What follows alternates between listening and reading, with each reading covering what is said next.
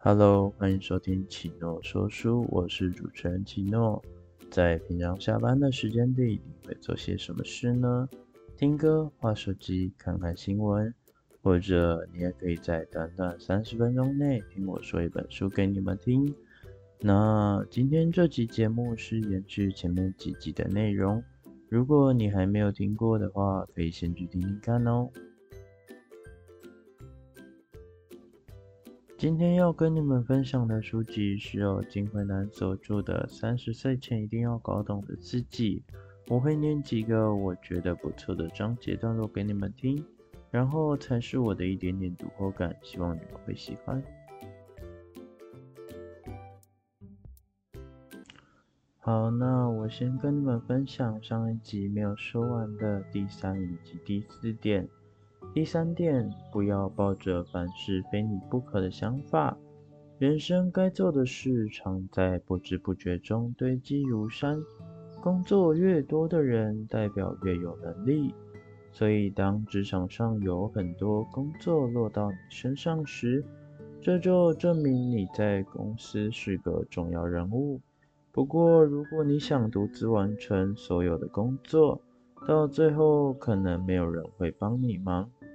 到时不仅别人不感谢你，你自己也会因为无法休息而开始倦怠，甚至还会在心里产生受害者意识。当工作已经多到无法负荷时，首先该做的是整理出工作的优先顺序。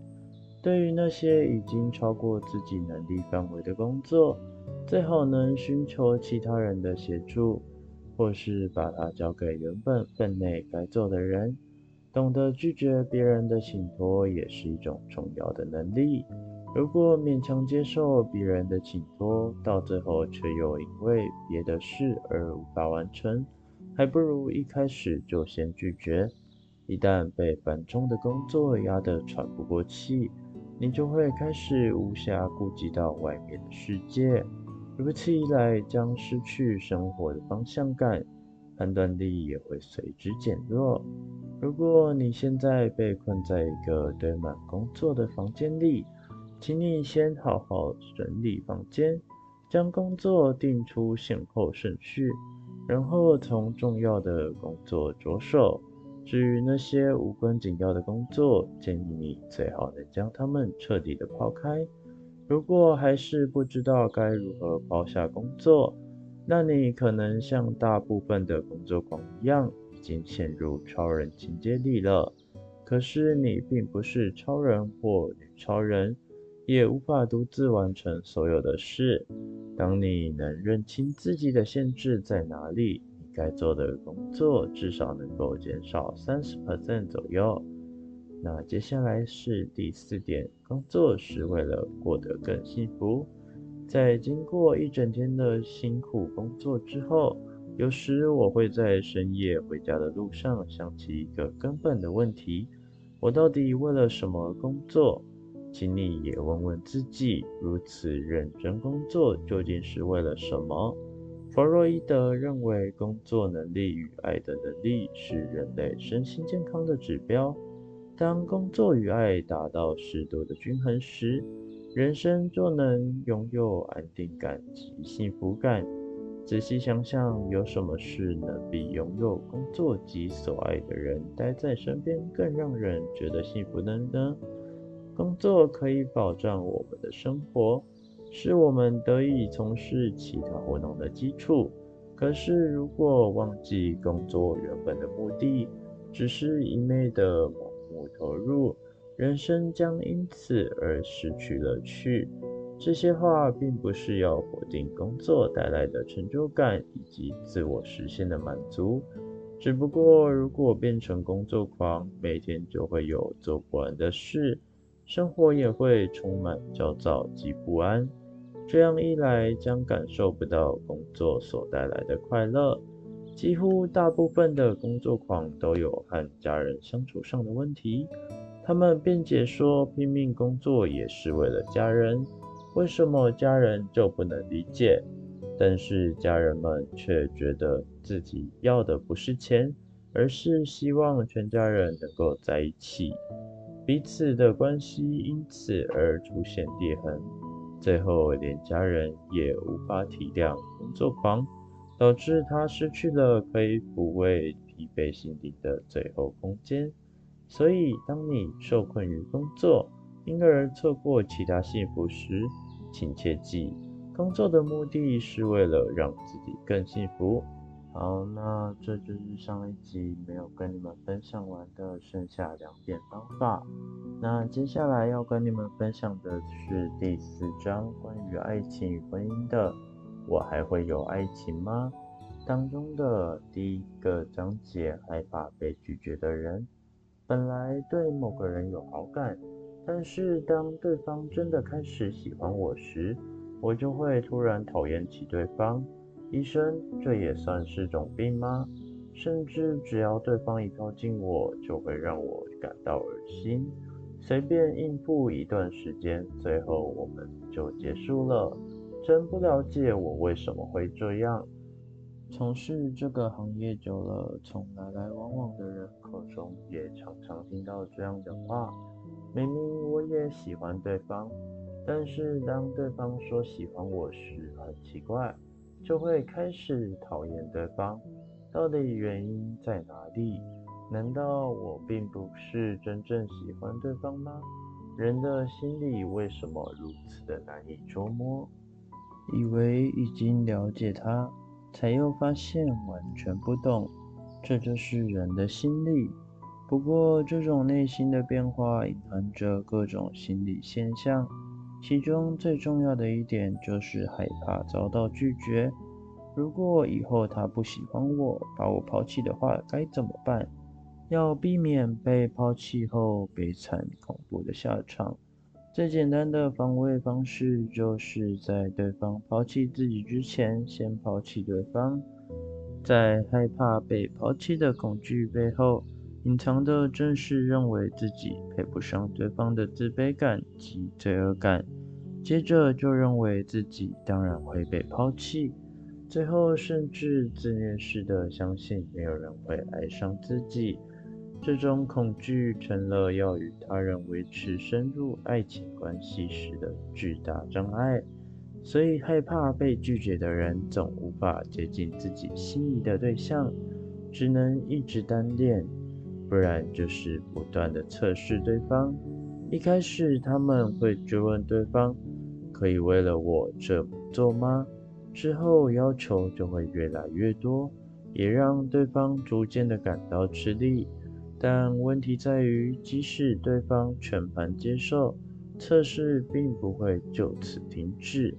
他们一边用不当的方法对待对方，一边评估对方到底会不会抛弃自己，脸上还带着仿佛在问对方：“即使如此，你还会爱我吗？”的表情。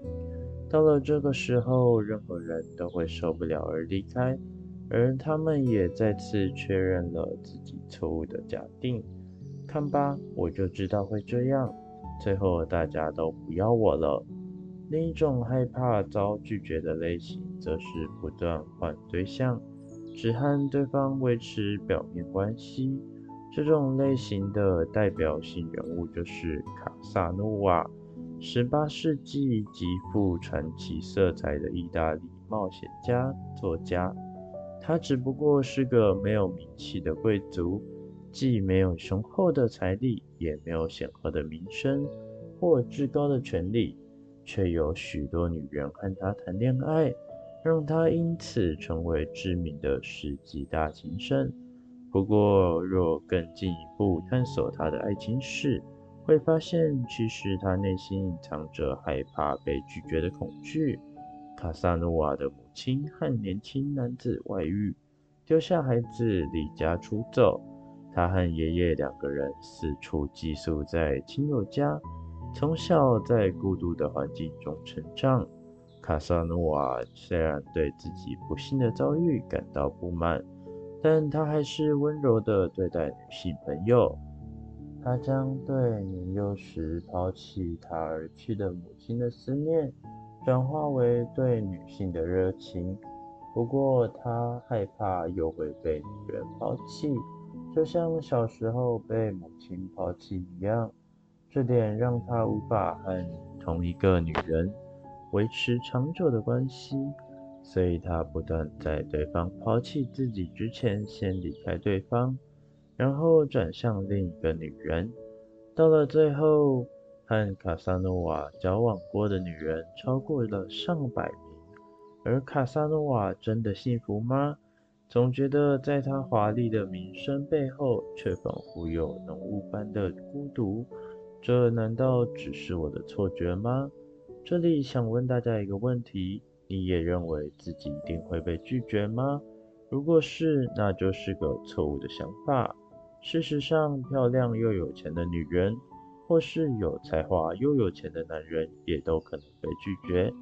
但不同的是，他们不会因为被拒绝就认为自己不值得被爱，他们认为只是缘分和时机未到罢了。所以会等待下一个机会的到来。反正爱情迟早都会降临。当他们遇到喜欢的人时，就会再次全身心的投入。他们知道人的心会变，但不会因此而害怕动摇。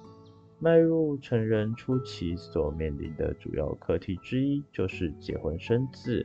为了找到恋爱和结婚的对象，我们一定要克服害怕被拒绝的恐惧。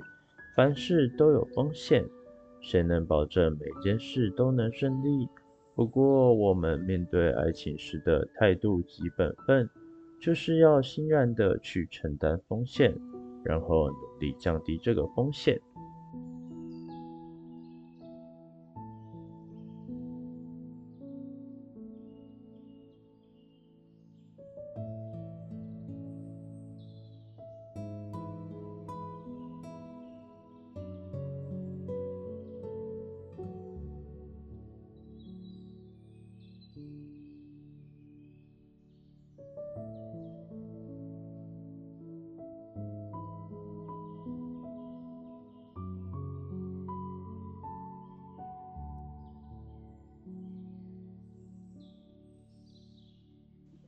接下来要跟你们分享的是同一章节中的“会在意对方过去的人”。在艾伦·迪伯顿的《爱上浪漫》这本书当中说到，在爱的过程中，完整的包含我们过去的性经验。接吻综合了过去的接吻方式，而在卧室内的举动也充满过去在卧室内的痕迹。爱丽丝与艾利克做爱时。等于是两人过去的新经验相遇。艾利克用过去克里斯汀娜对他的方式舔着爱丽丝的耳朵。爱丽丝细腻探索嘴唇周围的技巧是从罗伯特那里学来的。雷贝卡教艾利克如何用舌头爱抚对方的牙齿，来深入嘴内轻舔着看不到的地方。汉斯擅长亲吻鼻子，爱丽丝尝试用这招，但艾利克好像不怎么喜欢。他们在肢体上都留下了应该属于过往的一切证据。曾经爱过的人都知道，就算不在卧室内，过去的爱情其实也不时地影响着现在的爱情。或许因为如此。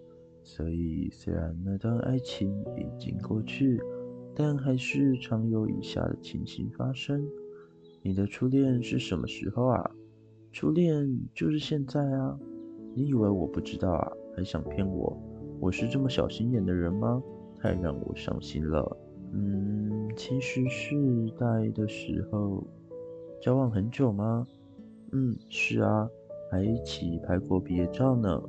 到这里暂停一会儿，两人之间突然一片寂静。对方虽然若无其事地继续向前走，但是如果你懂得察言观色，会发现对方的表情开始有些微妙的变化。也许只是怀疑，但你的直觉是对的，对方已经准备要翻脸了。恋人都想知道对方的过去。就像小孩子一样，喜欢坐在妈妈前面听妈妈讲家里以前发生的事一样。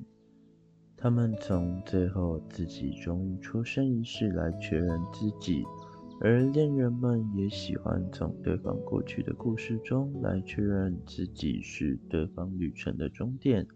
原来在我之前还有这一段过去。谢谢你的出现，更谢谢你经历这么多波折，还能健康美丽的来到我面前。当两人相爱时，无论对方过去做错了什么事。都希望能不加批判的去了解他，相爱的两人也因此相互治疗，让过去因为被拒绝而受伤、愤怒的心灵得以成长。所以恋人间能互相说出彼此的过去，其实具有重要的意义。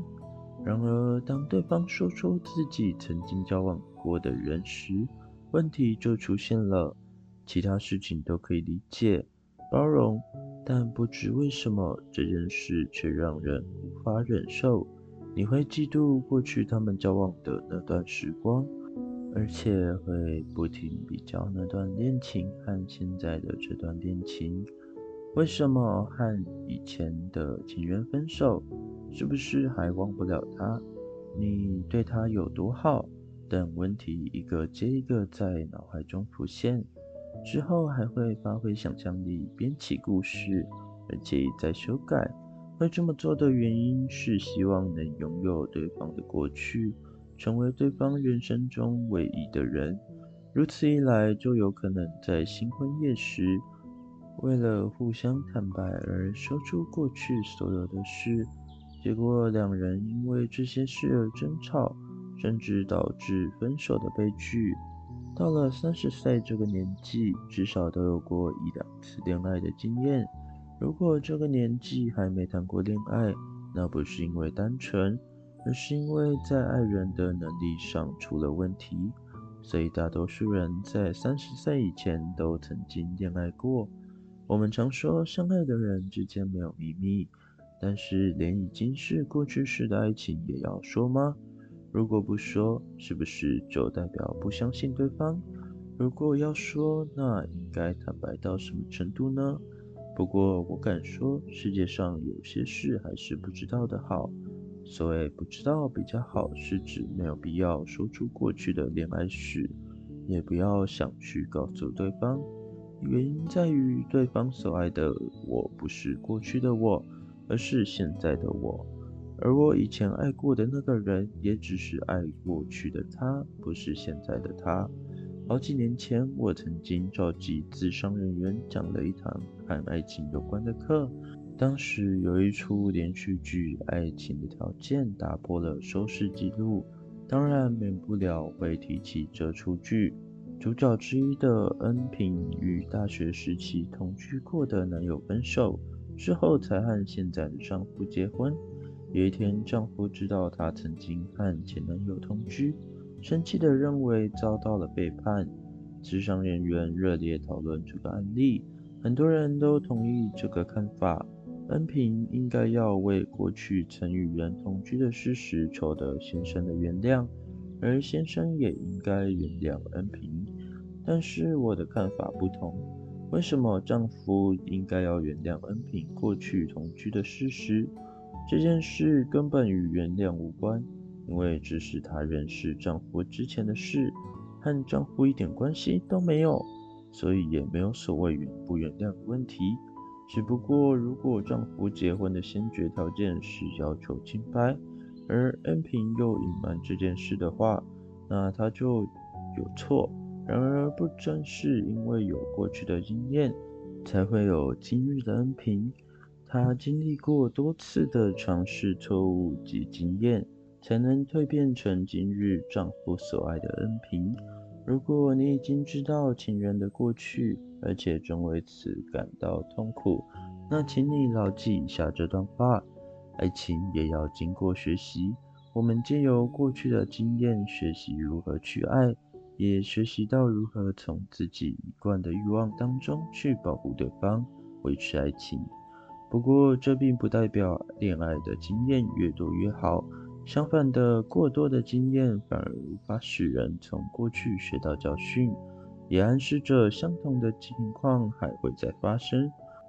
所以要特别注意，过去的经验塑造了今日的我，只要别一再重复相同的经验就好。因此，如果你想要从过去的回忆中解脱，现在开始就别让那些回忆对你的人生产生负面影响，一定要好好的珍惜现在。所以不需要将过去的恋情全部都向另一半坦白，有时候还是不知道比较好。这个原理也适用于心理分析。在私人场合中碰到的人都说很羡慕我能洞悉老公或孩子的心理，他们还问我现在是不是正在分析他们想些什么。这时我会开玩笑的回答：你们又没付钱，我为什么要分析你们？其实从事心理分析的人有个原则，那就是绝不分析自己的家人或朋友。如果回家看到先生还要猜他的言语行动背后有什么意图，那彼此都会觉得痛苦。和朋友互动也一样，所以我下班时都会将精神科医师的外袍留在医院。还有，我也跟大家一样，会为一点点小事争得面红耳赤，有时也会有些幼稚的举动。完全看透对方绝不是件好事。更何况也无法真正看透。有一首流行歌曲这样唱道：“你不了解我，那我又了解你吗？反正生活就是一点一滴互相了解的过程。然而，就算是生活一辈子的伴侣，也无法真正完全的了解对方。我们所能做的，就是拥抱彼此所看到的伤口，然后一起去治疗它。如果你想知道对方的一切，而且希望将他过去的事情都挖掘出来，这就代表你想占有对方过去，而且带有一些嫉妒的成分。会嫉妒对方过去的人，通常代表自己缺乏自信。所以过去的就让它过去吧。人生苦短，光要把握当下的爱都来不及了。紧抓着过去，让它延伸到现在，只会让现在也变成一场噩梦。所以人生当中，确实有些秘密是必须自己带进坟墓里去的。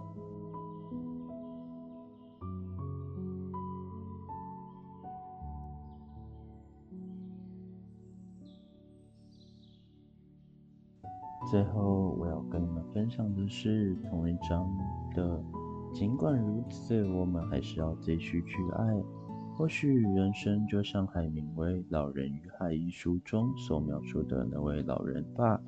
老人每天不停地独自航向狂涛大海，不正是像人生一样不断的受苦吗？书中的老人有时会为了捉一条大鱼而辛苦地奋斗四五日，但最后大鱼的肉还是被其他的鱼吃掉了。老人最终也只能拉着受伤的骸骨回到海岸。人生说不定也会有这种情形吧。在人生最后的时刻，如果真如刚刚所说的，只剩下那拖回来的受伤骸骨时，届时到底还有什么是值得我们感到安慰的呢？当到了临终的时刻，在那最后的一瞬间。你想要伴着什么回忆而走呢？是在学校得到第一名的回忆，有着辉煌成就的回忆，还是中乐透的回忆呢？然而，不论拥有多少快乐光荣的回忆，这些真的可以在我们离死前让我们感到安慰吗？与其带着这些记忆离开，我倒觉得，如果在离开这个世界的时候，有人可以抓着我因害怕而颤抖的手，并在我耳边一遍一遍地轻声说着“我爱你，我爱你”的话，这才是我人生真正圆满的时刻吧。和所爱的人共同生活的回忆，可以帮助我们减轻对死亡的恐惧，因为爱的记忆可以提醒我们自己是个重要的人，能和一个你爱他胜过自己的人在一起。这种记忆可以提供我们超越自我的经验，并可帮助我们超脱死亡的恐惧。在我们要离开世间的时候，如果有个心爱的人在身旁，我们就可以平心静气地面对死后未知的世界。人从一出生起就处在与他人的关系网络里，而且终其一生都在这个种关系之中，直到死亡的一刻，在世间所产生的人际关系网络才会消除，就好像人生舞台上的老演员隐退一样。喜爱老演员的人，遗憾地注视着徐徐降下的帘幕。但对于消失到幕后的老演员而言，我们借由真挚的喜爱以及离别的掌声，来为他艰辛的喜剧人生画下句点。而我们的人生也是如此。我这时所缔结的各种人际关系，将决定你如何迎接死亡。早上用四只脚，中午用两只脚，黄昏却用三只脚走路的动物是什么呢？这是古希腊有名的狮身人面像谜语，答案当然就是人。在这个谜语中，隐喻着人的一生中所需要的人际关系。小时候需要完全依赖他人的帮助才可以长大，长大后成为一个独立的个体，开始能够用自己的双脚稳健地开拓人生。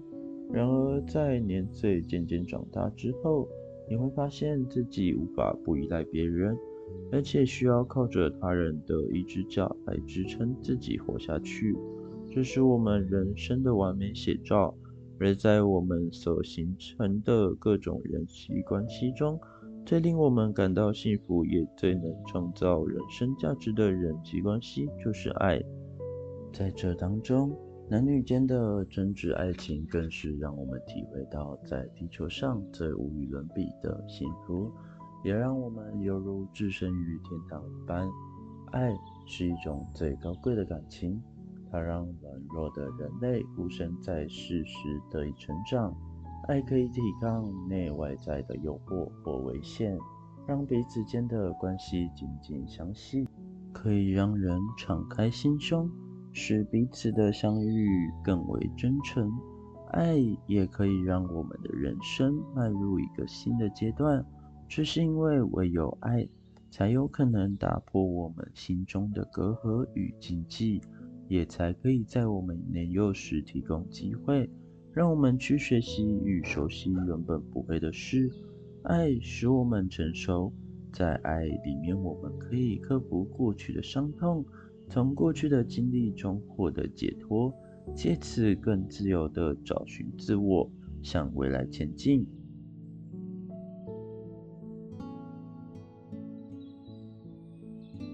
在活着的时候，如果曾经历过和某人在一起就犹如置身天堂般的爱情，那这个人就是非常幸福的人了。有的人曾有过一次这样的爱。有的人曾有过好几次，也有人为了追寻这种爱而不断的彷徨。但无论如何，即使是不幸福的爱，也都比不懂的爱要来得好。世界上没有完美的爱，也没有完美的现实。任何事都是流动的，不过却有一项不变的真理，那就是爱会让我们变得成熟。也会让我们的人生因此而完整。那在托尔斯泰《人为什么而活》这本书当中说到，人的心中有什么？有爱。不能对人承诺的是什么？是死亡。人为什么而活？为了爱。那我来跟你们分享一下我的一点小心得好了。那今天的内容其实是我当初会决定购买这本书的原因之一啦，因为我曾经就是像作者所说一样，疯狂的想要占有对方，然后听到对方说过往的经验都会非常生气的那种人，所以最后那个女生也是受不了我的这一点而不欢而散。那当初在成品看到这本书时就觉得很有感触。那今天的节目就先跟你们分享到这里啦。如果喜欢我的声音，也欢迎收藏我的节目哦。如果想听我说什么书籍给你们听的话，也欢迎到我的 IG 粉专跟我说哦。